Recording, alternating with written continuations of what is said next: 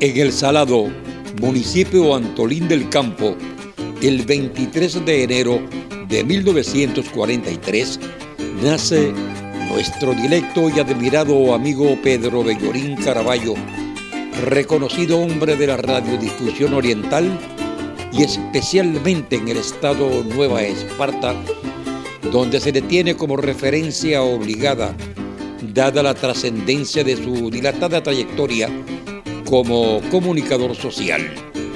El folclore y la cultura popular neoespartana están en deuda con Pedrito.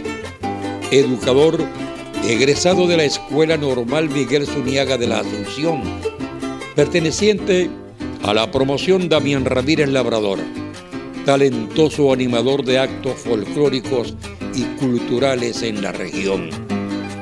Sus conocimientos generales le acreditaron el merecido calificativo de El Catedrático.